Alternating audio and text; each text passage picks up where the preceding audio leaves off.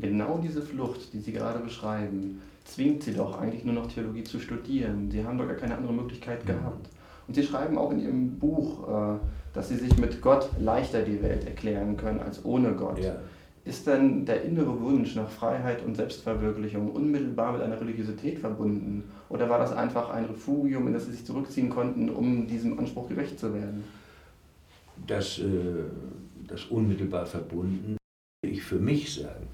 Aber ich kenne natürlich auch jede Menge Menschen, äh, die ihren Freiheitsdrang nicht äh, aus ihrer Religiosität her entwickeln oder wo das zwei unterschiedliche Dinge sind. Ähm, ich hatte äh, nicht nur einen Fluchtraum gesucht, sondern mir waren Menschen und Themen begegnet, die für mich in der Jugendzeit wichtig waren. Niemals fragt man so stark nach dem Sinn des Lebens als in der Jugend.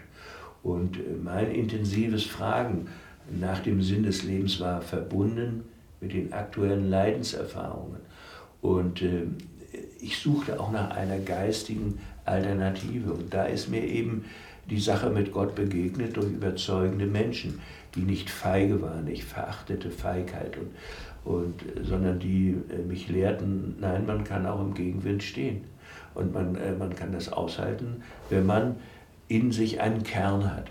Und der Glaube an eine höhere Instanz als die Machthaber, die mich da umgeben, hat mir als junge Menschen sehr stark geholfen, auch dort zu bleiben. Und von daher war es klar, dass das Regime, ich war nicht in der FDJ, mich nicht äh, Germanistik hatte studieren lassen.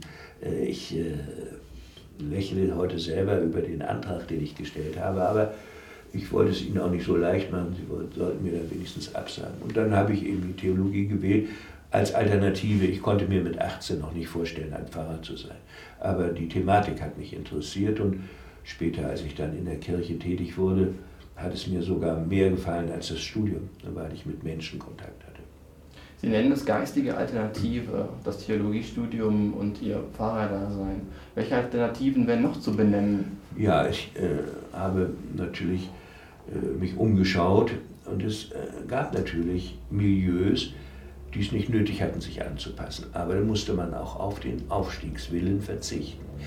Immer wenn Menschen sich qualifiziert hatten, wenn sie studiert hatten, wenn sie aufsteigen wollten, äh, war ein gewisser Zwang zur Loyalität gegeben. Es gab eine ganze Reihe von Berufen, die man nur erlangen konnte, wenn man Mitglied der SED war, besonders Führungsaufgaben.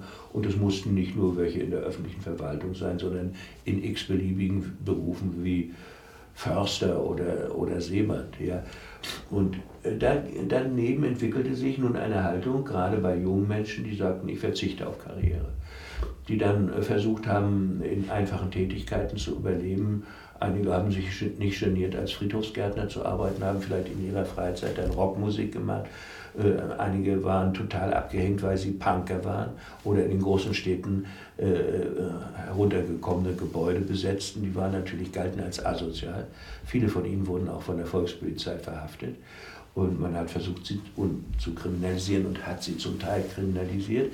Aber auch jenseits dieser Möglichkeit haben Leute in ihren privaten Nischen dann ihre Lebensräume gestaltet. Und manche von diesen Nischen sind später bekannt geworden, die Poeten vom Prenzlauer Berg oder in Halle die, oder Dresden, die Künstlerszene.